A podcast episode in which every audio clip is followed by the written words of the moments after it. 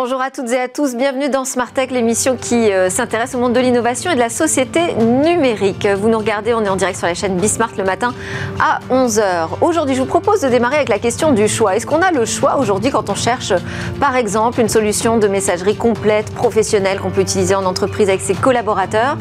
Euh, Est-ce qu'on a le choix au-delà de ce que proposent les GAFAM? Eh bien, mon premier invité va nous dire que oui, il s'appelle Pierre Baudraco, il est président fondateur de BlueMind. Ce sera son interview dans quelques instants. Et puis au cœur de cette émission, on va parler du vote électronique qui est en train de devenir la règle pour les élections professionnelles. On verra euh, ce qu'il en est de la sécurité, de la fiabilité du scrutin, mais aussi euh, quel est l'impact sur la participation. Les réponses ne sont pas si évidentes que l'on croit. Et puis on retrouvera notre rendez-vous le Launchpad avec un focus sur euh, ces startups qui préparent ou qui incarnent déjà la prochaine révolution d'Internet à station F. Et puis on conclura Smartech avec notre séquence et demain. Et ce mini robot de compagnie, vous verrez, très attachant. Mais tout de suite, donc c'est le moment de l'interview, on va parler d'une messagerie professionnelle française.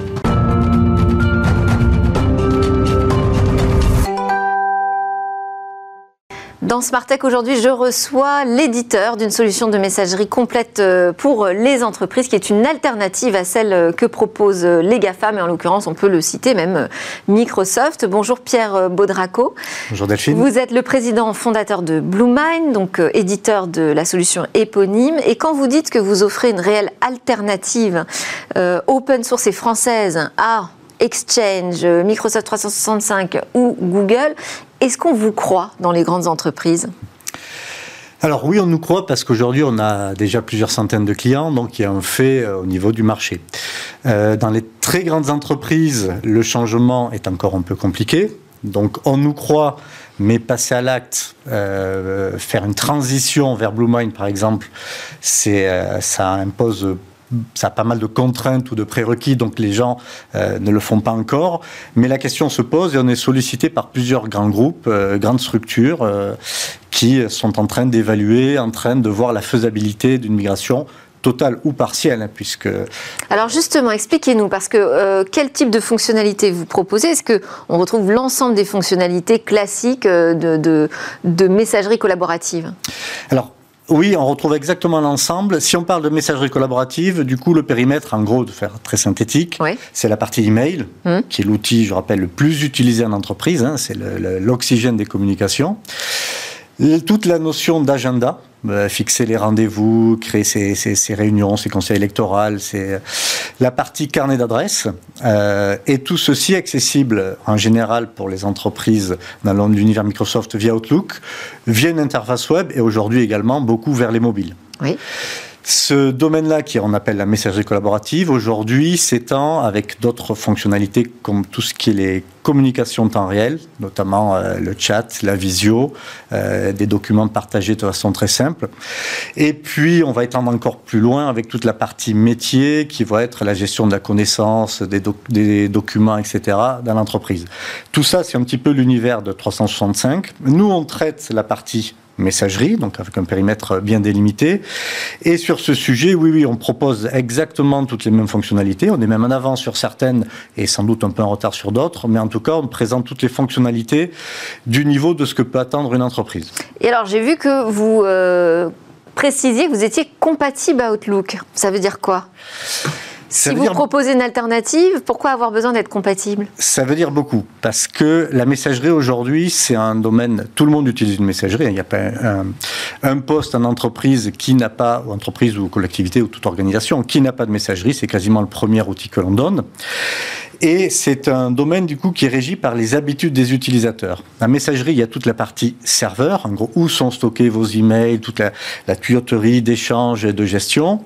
Et puis il y a l'interface d'accès pour les utilisateurs. L'interface d'accès, à l'entreprise la plus connue, c'est Microsoft Outlook, mais vous avez également l'interface web et il existe d'autres clients. Vu que euh, c'est soumis à, la satisfaction, au choix des utilisateurs, ben, les utilisateurs connaissant pour beaucoup essentiellement qu'Outlook, ils veulent garder Outlook. Aujourd'hui, pour... Alors, s'ils gardent Outlook, qu'est-ce que vous proposez, vous, concrètement, comme service?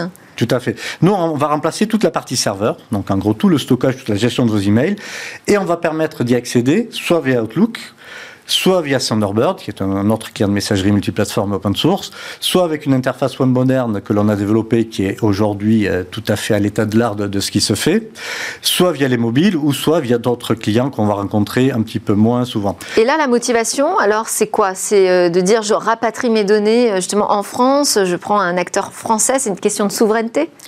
Il y, a, il y a plusieurs aspects. Aujourd'hui, cette question de souveraineté prend de l'ampleur. On a gagné des très gros projets, même avec des ministères par rapport à cet aspect-là. On veut maîtriser les données, on veut les héberger là où on veut et comment on veut. On veut savoir ce qui s'y passe. Donc pour ça, en fait, soit vous le mettez chez vous, soit vous prenez une solution sur laquelle vous pouvez avoir un audit et une traçabilité et vraiment voir ce qui se passe. Ça, c'est quelque chose qui, qui, devient de plus en plus important, euh, puisqu'en fait, dans les sujets souveraineté, lorsqu'on parle de cloud, il ne faut pas oublier la partie solution, qui est en gros là mm. où il y a le plus de valeur, c'est ce que voient les utilisateurs. Faire de l'infra, c'est bien, si on ne sait pas quoi y mettre et si les solutions que les gens veulent ne, marchent pas sur vos infra, ça ne va pas.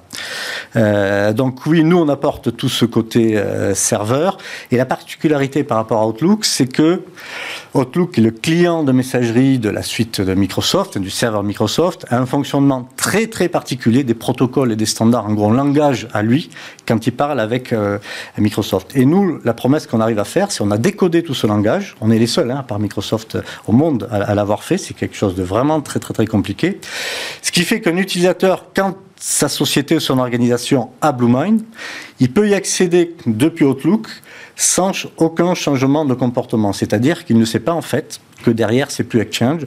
Et donc, pour lui, c'est transparent. Et ça, par rapport à l'enjeu que je vous... Ça, ça permet de donner un peu plus les coups des franches, peut-être aux responsables euh, des systèmes d'information, pour imposer une solution souveraine.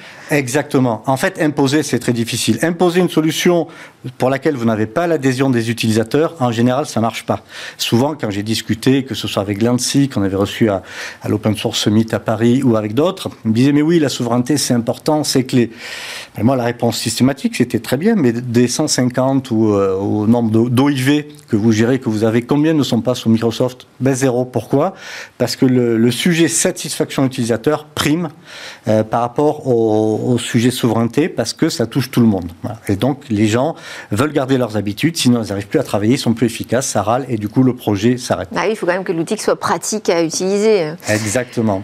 Alors, je, euh, donc là, vous combinez un peu les, deux mondes, finalement, hein, à la fois la satisfaction sur une utilisation classique et courante, et en même temps, un gage donc de rapatrier les serveurs, les données euh, en France. Est-ce que la partie euh, open source, que c'est aussi un logiciel euh, libre, apporte un gage de contrôle supplémentaire?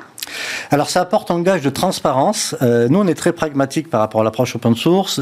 Pour nous, c'est comme la science, c'est-à-dire on publie les recettes, on publie ce qui est fait. Aujourd'hui, le RGPD impose de connaître les traitements, tout ce qui est fait sur les données. Le fait d'avoir une solution open source est un gage par rapport à ça. Par rapport au respect, ben non, les traitements, on peut vraiment voir ce qui se passe. On peut étudier, on pourrait même contribuer. C'est pas l'objet euh, du client standard. Hein. Lui, il veut utiliser, il a d'autres chats à fouetter, son activité. Mais c'est vraiment un gage lorsqu'on parle de solutions souveraines de bout en bout, typiquement, on en parle beaucoup au niveau de l'État, au niveau euh, des alternatives à 365 que l'État aimerait bien enfin aujourd'hui aider à faire, à faire émerger. C'est un critère positif euh, par rapport à ça. Alors vous, votre chiffre d'affaires, euh, j'avais noté qu'il était en croissance de 50% là, sur 2021. Euh, oui, 2020 exactement. 2021, on n'a pas encore les chiffres. Ah. En croissance aussi, mais on n'a pas les chiffres. D'accord. Comment vous l'expliquez ça? On l'explique parce que euh, ce domaine de la messagerie qui peut paraître euh, relativement simple, hein, oui, un mail c'est simple, tout le monde en parle. D'ailleurs, quand on fait des émissions sur le collaboratif, on parle jamais de la messagerie. Or, c'est de très très très très loin le premier. On aimerait tellement s'en débarrasser des mails, mais on n'y arrive pas. en, fait, c'est impossible de s'en débarrasser. Pourquoi? Parce que c'est le premier canal de communication externe, souvent interne, ça c'est peut-être un défaut, mais externe. Mm. Pour écrire un mail, il y a besoin de quoi bah, D'une adresse email. Zéro autre question. Vous prenez n'importe quelle autre solution, il faut savoir où sont les serveurs, comment on s'y connecte, etc. C'est compliqué. La messagerie, qu'est-ce qu'il y a sur votre carte de visite Comment on a discuté pour organiser cette interview Tout ceci se fait par mail. Donc ça a des caractéristiques très fortes. Ça a aussi des faiblesses, mais les faiblesses sont plutôt liées à un mauvais usage de la messagerie. C'est pas un endroit pour stocker les documents, c'est pas un endroit pour faire du chat, etc. Euh, mais ça reste l'outil. Euh, euh, de très loin le plus utilisé. Alors comment euh, on a préparé cette interview? D'abord, c'est parce que moi, je suis allée à Biboost à La Rochelle, un événement sur l'open source, et c'est comme ça que j'ai repéré votre, votre solution. Euh, et à l'époque, il me semble avoir noté que vous aviez refusé une levée de fonds alors, refuser, euh, alors pas, pas forcément, enfin oui, on n'était pas en quête de levée de fonds. Pourquoi? Euh, Moi j'ai déjà eu une première société, euh, avec, j'ai fait une levée de fonds. Bon, je me suis aperçu aussi que quand on rentrait dans le mécanisme levée de fonds, on mettait aussi une sorte d'échéancier avec euh, à terme la cession ou la, en tout cas de, de la gestion de l'entreprise ou du management. Aujourd'hui, moi, le projet Blue Mind, on est assez ambitieux euh, et je considère qu'on n'est pas du tout au bout de, ce de là où je peux, euh, on pourrait amener la société. Donc, on a envie de, de, pousser vraiment plus loin, sans avoir des gens qui essaient de nous réorienter ou de nous orienter différemment. On pense qu'on connaît suffisamment bien notre sujet et le marché aujourd'hui le, prouve pour ça. Deuxièmement, c'est que moi je considère euh, qu'un euro apporté euh, par un client a beaucoup beaucoup plus de valeur qu'un euro apporté par une levée de fonds ou par un financement autre. Pourquoi? Parce que c'est le résultat en fait de toute votre stratégie, mais surtout de la mise en œuvre de la stratégie. Or, une idée c'est bien, mais une idée c'est facile, c'est pas cher. Quand on crée une boîte, le plus difficile c'est euh, la mise en œuvre, c'est de concrétiser, d'aller jusqu'au client, jusqu'au client satisfait qui renouvelle, etc. Merci beaucoup Pierre Baudraco, donc président fondateur de Bluemind, qui nous a prouvé, je crois, ce matin qu'il y avait des alternatives indépendantes et françaises en matière de solutions de messagerie. On enchaîne dans Smartech, on va parler dans notre talk du vote électronique.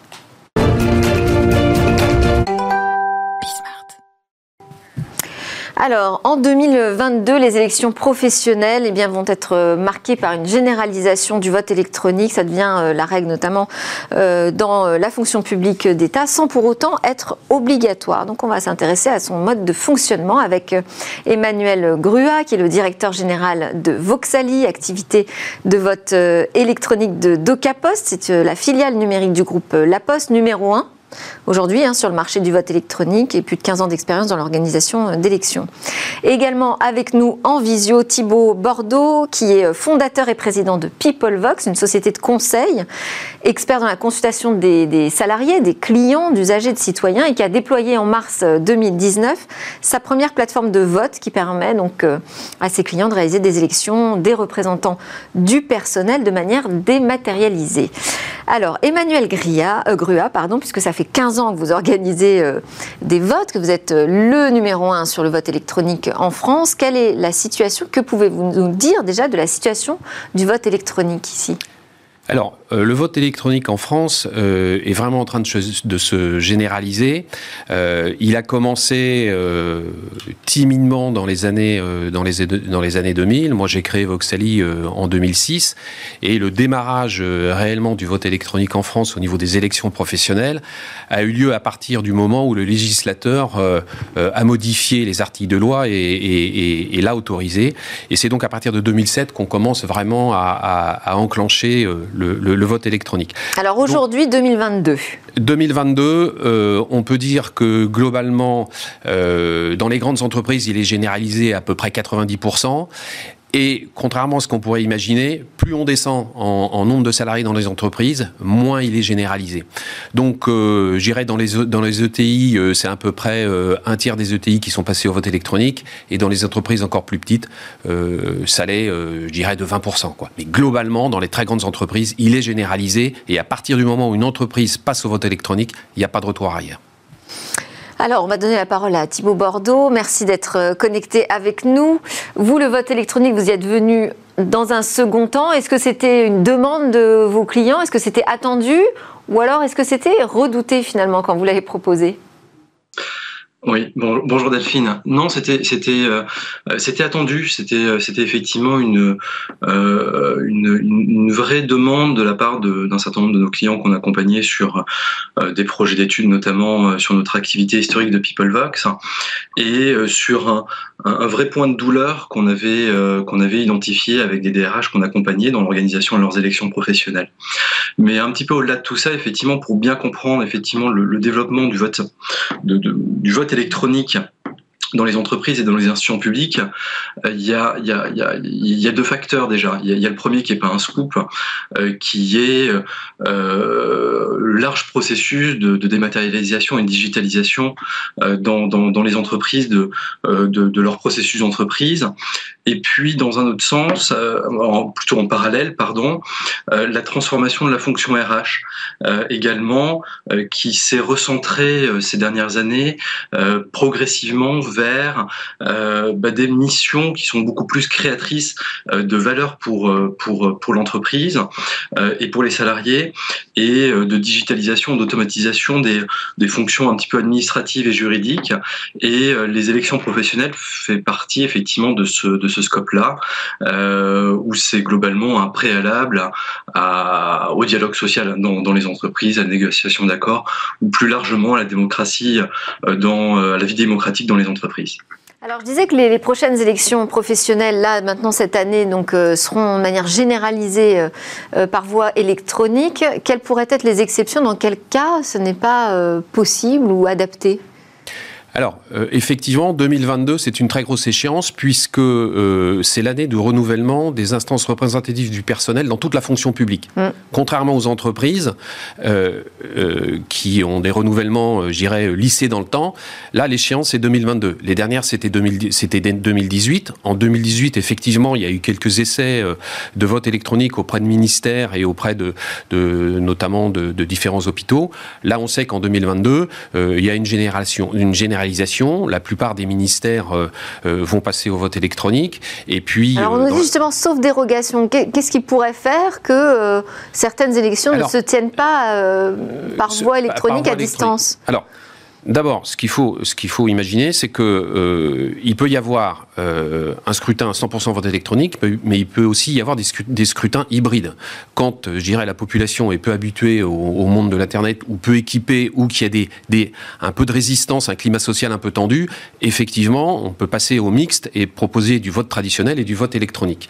Euh, maintenant, je dirais, c'est souvent lié au, au, climat social et, et à, à l'équipement de chaque électeur en, moyen électronique. Quoi. Alors ça, c'est un vrai sujet, la question euh, de l'acceptabilité ou de l'acceptation, on va dire plus simplement d'ailleurs. Euh, comment ça fonctionne aujourd'hui quand on installe le vote électronique euh, dans une entreprise? Qu'est-ce que ça change typiquement en termes d'organisation? Alors, c'est en, termes d'organisation, euh, l'objectif effectivement d'utiliser de, ce type de système et de, de moyens de vote, c'est euh, surtout dans des grandes organisations, c'est de réduire les coûts euh, d'organisation de ces élections et la logistique de, de, ces élections. Parce que quand on est dans, dans, une grande institution publique, effectivement, dans le cadre des élections professionnelles de, la fonction publique ou dans des grandes entreprises, il y a une logistique physique papier qui est relativement importante et une logistique euh, de mise en place des, bureaux de vote euh, sur un, nombre qui peut être relativement important de sites, qui est extrêmement important. Donc on, réduit effectivement les coûts, on simplifie effectivement l'organisation pour, pour nos clients et euh, on y apporte aussi des, garanties sur la, sécurisation effectivement de ces élections.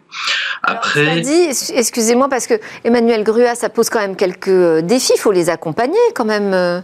Oui. Ces instances représentatives du personnel qui d'un seul coup vont se lancer dans un vote 100% électronique Oui, tout à fait. En fait, euh, effectivement, euh, il y a euh, le changement qui doit être accompagné au sein des entreprises et au sein des organisations.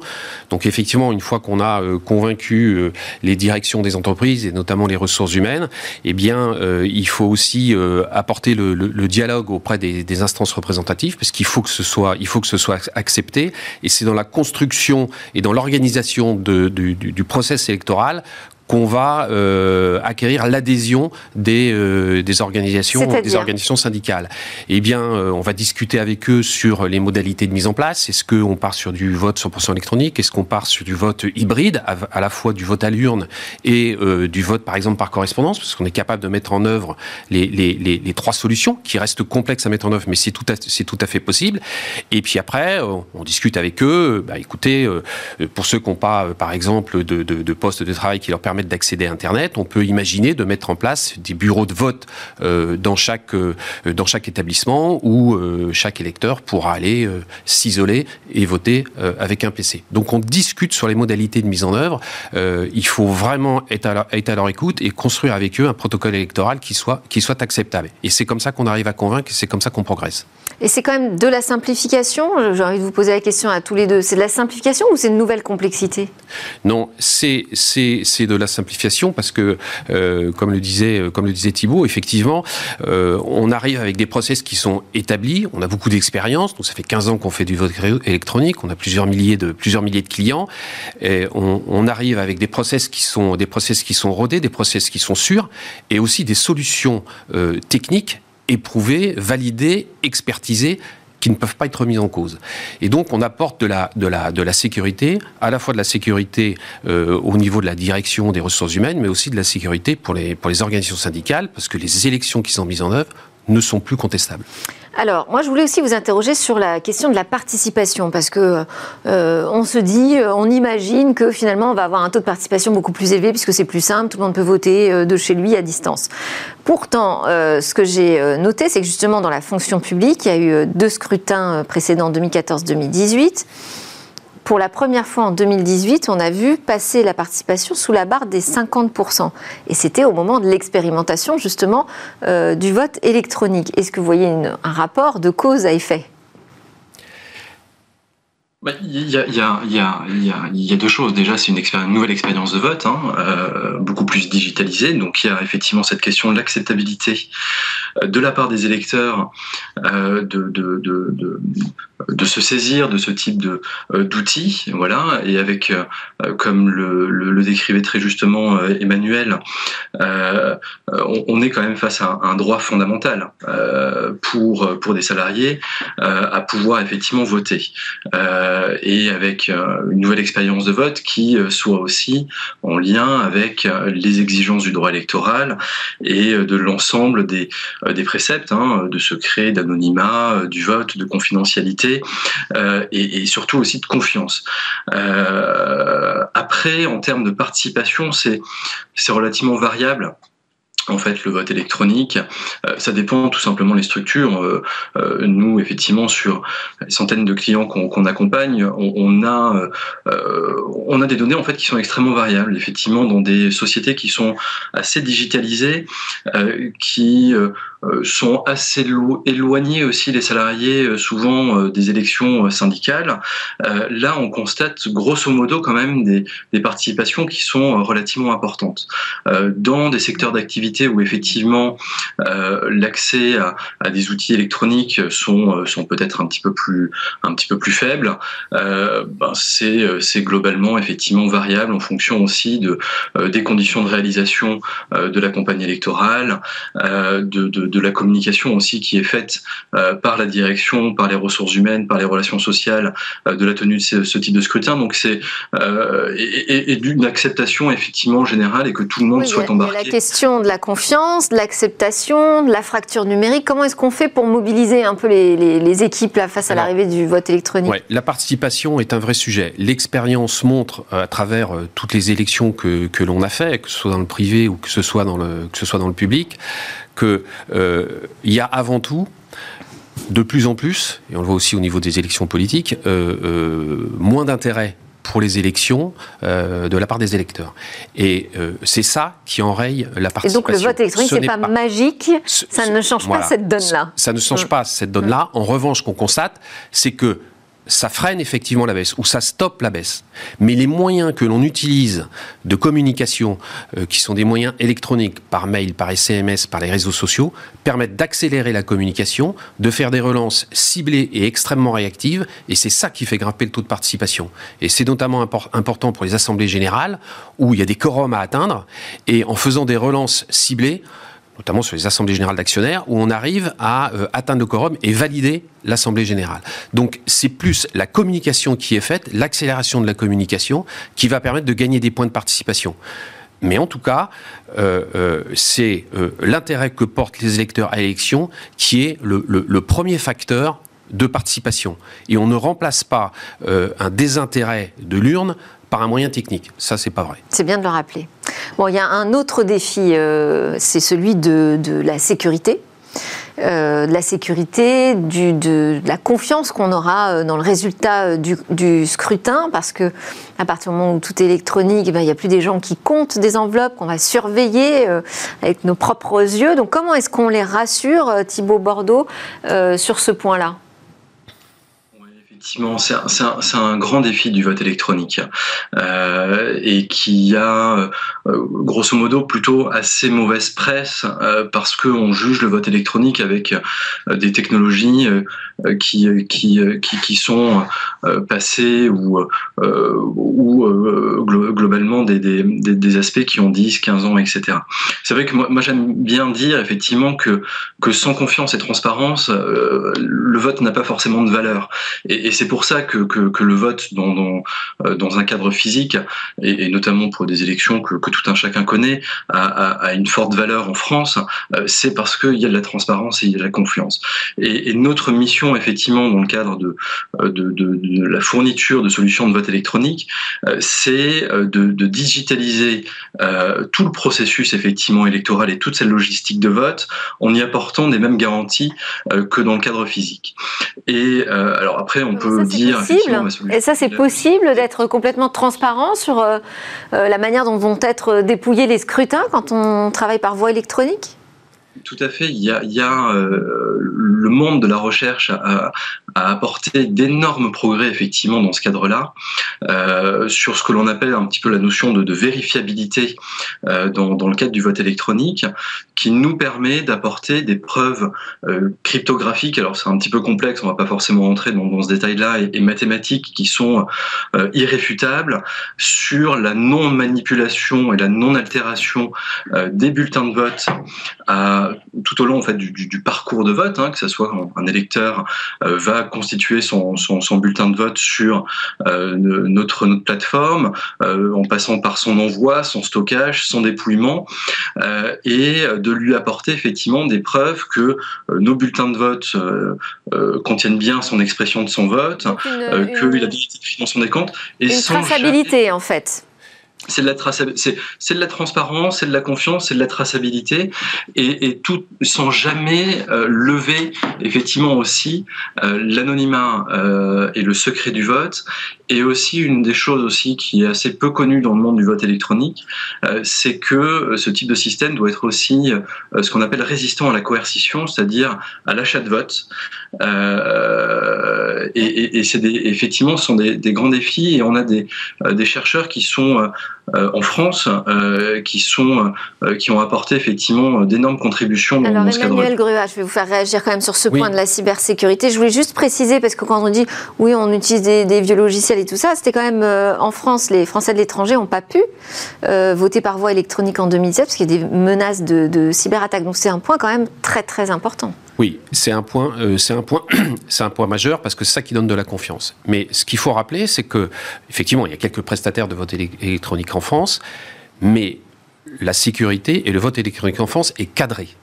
Euh, il y a la CNIL qui euh, émet régulièrement des, des, recommandations, et les dernières recommandations de la CNIL disent qu'en fonction de l'enjeu de l'élection, on va mettre en place trois niveaux de sécurité différents le niveau 3 étant le plus élevé pour des élections à fort enjeu, et qui sont notamment le niveau requis, qui est notamment le niveau requis pour euh, faire voter les Français de l'étranger euh, aux législatives qui vont avoir, qui, c'est des élections qui vont avoir. Donc là en 2022. En 2022, donc là dans, quelques mois. Oui. Et euh, là effectivement pour la première fois ils vont voter par, ils vont voter par voie électronique, mais ces dispositifs mis en œuvre par les prestataires, en l'occurrence c'est Voxalito Capos qui fait les élections pour les Français de l'étranger, euh, euh, c'est surveillé par des experts indépendants, mais aussi par le ministère de l'Intérieur et aussi par l'ANSI. Donc c'est extrêmement cadré. C'est-à-dire que c'est pas nous qui définissons le niveau de sécurité, on est audité pour voir si le niveau de sécurité que l'on met en œuvre est suffisant. S'il n'est pas suffisant, l'élection, l'élection n'aura pas lieu par, par voie électronique. C'est ce qui s'est passé donc en 2017. C'est ce qui s'est passé en, c'est ce qui s'est passé en 2017.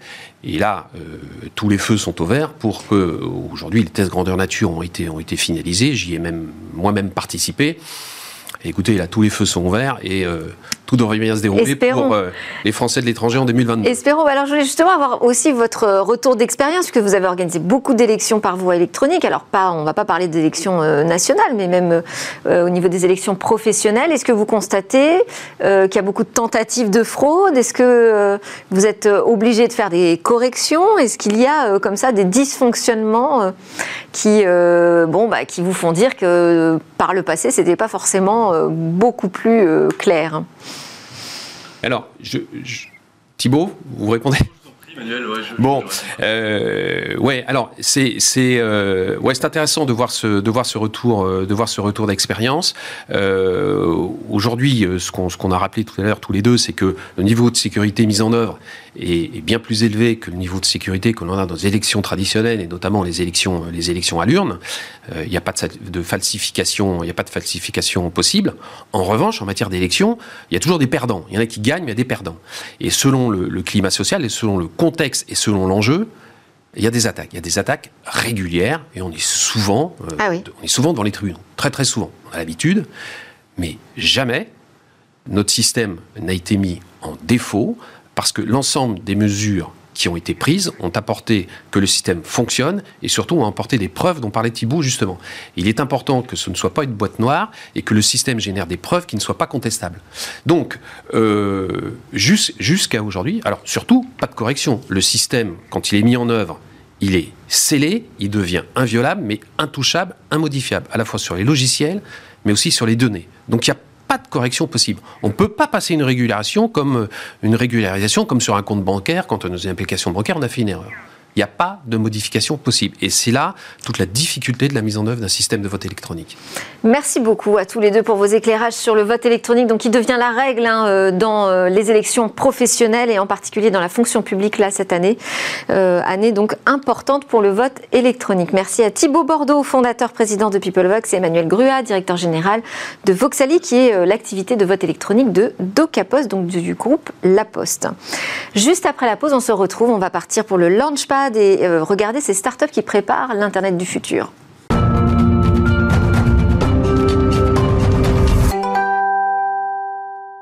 Vous êtes de retour sur le plateau de Tech, l'émission qui pousse les portes de l'innovation et réfléchit à la nouvelle société numérique. C'est l'heure de notre rendez-vous. On va s'intéresser aux startups. C'est le rendez-vous Launchpad avec Marwan Elfites, responsable du programme Startup de Station F. Bonjour Marwan. Bonjour. Alors aujourd'hui, on va faire un focus sur ces startups qui incarnent ou préparent, ça dépend leur niveau de préparation, la prochaine révolution Internet à Station F. Euh, prochaine révolution, donc c'est ce qu'on appelle métavers ou Web 3. Web 3, terme assez large, qui regroupe beaucoup de choses. Et effectivement, euh, samedi 22 janvier, on a eu un super événement qui s'est passé à Station F, euh, un événement NFT. qui a regroupé la crème de la crème de l'écosystème NFT avec des personnes de Ledger, avec des personnes de Sandbox. Sandbox, c'est ce gros univers 3D qui repose sur la, la blockchain notamment. Vous pouvez acheter des terrains virtuels avec du vrai argent. voilà. Donc en, tout cas, c'est effectivement le Web 3 va regrouper beaucoup de choses. NFT est l'un des sujets. Donc euh, comment j'instaure de la propriété privée sur des assets digitaux, ce qui est assez, assez curieux comme, comme concept. Il y a des concepts fumeux. Il y a des concepts qui, ont des vrais, euh, des vraies stratégies long terme, notamment dans le monde du jeu vidéo. Par exemple Parce qu'on appelle le play to earn. Je joue pour gagner de l'argent. Et donc, on a notamment euh, Dogami, un nouveau jeu vidéo financé par Ubisoft et Xange, avec une levée de près de 6 millions, où je vais pouvoir élever des animaux virtuels à base de NFT et aussi pouvoir effectivement me faire de l'argent derrière. Et Axie Infinity, qui est la plus grosse startup de jeux vidéo NFT vietnamienne, euh, où c'est une sorte de jeu de Pokémon où vous allez pouvoir élever des petits monstres et aussi les vendre. Donc ça, on voit vraiment les grosses tendances, euh, en tout cas qui touchent le monde de la on va dire les créateurs d'économie euh, artistiques et jeux vidéo. Donc créateurs d'économie autour de la culture ou du divertissement. Divertissement et du monde de l'art qui caractérise pas mal aujourd'hui l'usage des NFT euh, quand on, comme on voit dans l'industrie. Alors NFT, c'est une des tendances du Web 3. Le Web 3 étant assez large, effectivement, c'est une nouvelle façon de, de concevoir le, Web. C'est la troisième saison du Web, si on peut la, décrire ainsi, qui euh, va introduire surtout une approche décentralisée qui repose essentiellement sur la blockchain. Le NFT est une, une, forme d'illustration derrière, mais la blockchain, c'est une technologie qui permet finalement de stocker, de transmettre des informations euh, de manière décentralisée. Et alors tous ces nouveaux sujets hyper tech, évidemment, c'est plein d'opportunités pour les startups. Oui, plein de, plein de ruptures. On parle, il y a plein de termes comme ce qu'on appelle le DeFi, euh, la finance décentralisée. On va parler de DAO, une nouvelle forme de gouvernance en ligne avec des communautés en ligne décentralisées qui ne reposent pas sur un leadership centralisé pas mal d'infos autour de la constitution DAO en novembre 2021 avec un collectif qui a essayé d'acheter aux enchères une, la constitution américaine, l'un des exemplaires. Et puis on va avoir pas mal de choses sur la manière dont les applications sont développées. On va entendre des termes comme les DApps, les applications décentralisées. Comment j'arrive à... Decentralize apps. Exactement, le, vrai, euh, la vraie signification et comment j'arrive à développer des applications connectées euh, à l'aide de la blockchain. Et alors, euh, si on doit regarder du côté donc, de Station F, qu'est-ce qu'on a comme exemple de start-up déjà positionné ben, On va voir. Alors, je ne vais pas philosopher sur le terme de métaverse, je pense qu'il y aurait beaucoup de choses à dire, mais en tout cas, sur ce qu'on appelle, nous, ce qui nous intéresse, ce sont les facilitateurs de métaverse. Comment j'arrive à rendre des métaverses interopérables. Et donc, on va avoir des solutions, notamment Scénario 3D, qui est arrivé il y a quelques semaines, qui permet de créer, de partager des assets 3D. Vous allez prendre avec une application des photos d'un objet qui va pouvoir euh, finalement prendre forme sous un objet 3D. Vous allez pouvoir ensuite l'insérer dans des, euh, soit des, jeux vidéo, soit euh, d'autres mondes persistants. donc on est vraiment dans cette notion de comment je constitue un bloc de métaverse. On va voir aussi ce terme de métaverse qui va influencer la roadmap de certaines startups. Kinetic, j'avais eu l'occasion d'en parler déjà ici, qui permet finalement à travers une vidéo de calquer les mouvements d'une personne et transformer en modèle 3D. Alors du coup, la team de Kinetics va pouvoir aujourd'hui créer une marketplace où vous allez pouvoir échanger sous forme de NFT des modèles 3D créés par des micro-créateurs. Donc on va déjà l'influence de, ces termes. Et du coup, le, monde du Web3 va dépasser cette notion de, de métaverse. On parlait de DApps, on a Startup, qui est une application DevTools qui permet aux développeurs aujourd'hui de développer des applications, les connecter directement à la blockchain et en tirer du coup tous les, tous les avantages. Euh, NFT, côté NFT Côté NFT, bah, par exemple Kinetics, euh, comme je le disais, qui du coup ne l'avait pas forcément dans sa feuille de route et ensuite va pouvoir, euh, pouvoir l'intégrer. D'accord. Crypto-monnaie aussi? Crypto-monnaie, on va avoir différents usages. Bitstack, qui permet, euh, là aussi arrivé il y a quelques semaines dans le Founders Programme, qui permet d'économiser simplement automatiquement en Bitcoin. Aujourd'hui, vous allez sur des plateformes d'exchange, vous allez sur des Coinbase, sur des Binance, vous allez devoir faire une opération. Là, vous allez pouvoir, par exemple, lors d'un achat, mettre l'arrondi directement en épargne Bitcoin. Super intelligent ça. Alors, il y a un autre enjeu, c'est la gestion des identités quand on va être dans nos métavers. Oui, bah, effectivement, comment j'arrive à porter sur moi une identité digitale et l'utiliser sur différents, euh, dans le cadre de différents usages. Euh, Gravity.earth, qui était passé il y a quelques années euh, dans le fondement programme de, de, Station F, qui avait commencé sur un cas d'usage assez simple et particulier sur le cas des réfugiés. Vous êtes un réfugié dans, dans, euh, dans un camp de réfugiés, la question de l'identité, notamment pour les jeunes, est très difficile à vérifier. Là, c'est un cas d'usage, vous allez pouvoir avoir une identité digitale que vous allez pouvoir transporter avec vous. Maintenant, les cas d'usage sont beaucoup plus larges, vous allez pouvoir aussi les utiliser pour le cas de, de se loguer notamment dans une, dans une application en ligne. Très bien. Et euh, les levées de fonds euh, de l'année passée, on va dire, puisqu'on là c'est un petit peu le début d'année, mais en 2021 sur, sur ces sujets du Web 3, elles ont été importantes? Colossales. Et c'est là où effectivement il y a beaucoup de questions, d'interrogations sur l'impact long terme des NFT. C'est un des sujets, surtout l'usage dans le monde de l'art. Mais le Web 3 au sens large, on voit les levées de fonds qui sont colossales. Un article de The Economist euh, qui parle d'une levée de, levée de fonds x5 en 2021 par rapport à 2020, parle de plusieurs milliards qui, qui ont été levés. Donc c'est un vrai signe et on voit des fonds qui sont concentrés sur ces usages. Andresen Horowitz, l'un des plus gros fonds de la planète, ne fait que parler aujourd'hui de, Web3. Et donc ça veut dire que vous allez continuer à en parler à Station F, j'imagine, ah il va y avoir d'autres événements Effectivement, d'autres événements et de plus en plus de startups. On a une trentaine qui sont dans cette thématique aujourd'hui sur tous les programmes. Un rendez-vous à nous donner? Le Paris Blockchain Week Summit qui a lieu le 13 et 14 avril prochain. Donc un gros événement là aussi si vous avez envie de réseauter avec l'ensemble de l'écosystème blockchain. Super, merci beaucoup Marwan Elfites pour cet aperçu donc des startups qui sont déjà positionnées sur le Web 3. Marwan Elfites, responsable du programme Startup de Station F et un régulier dans Smartech. Merci. À suivre, c'est notre séquence et demain on va découvrir un robot compagnie mais vraiment très attachant.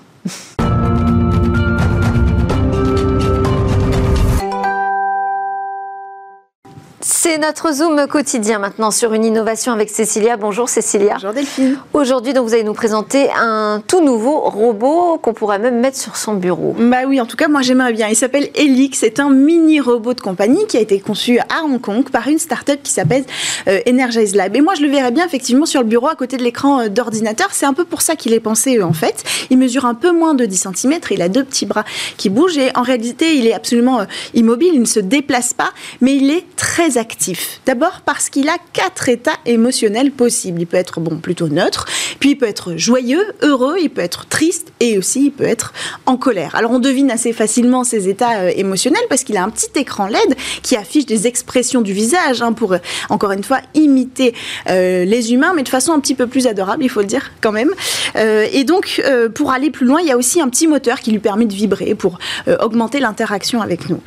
Et alors, comment il se met en colère? Alors, il se met en colère, par exemple, si vous euh, le laissez un peu de côté et que vous ne le calculez pas pendant, pendant trop longtemps, il peut se mettre à pleurer. Si vous tapez dans vos mains, il peut se mettre à danser. Et puis, il a une phobie, comme les humains. Lui, il a peur du vide, il a le vertige. Donc, si vous le soulevez un petit peu trop, il va se mettre à hurler.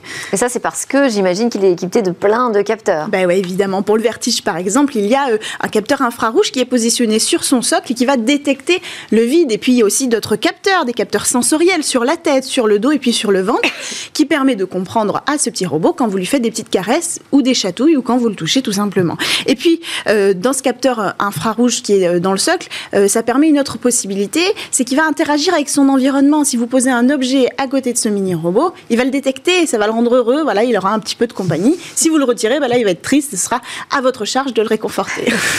Est-ce qu'il a d'autres fonctionnalités à part ce partage d'émotions? Ouais, il a quelques fonctionnalités utiles, par exemple le chronomètre, le minuteur, le réveil.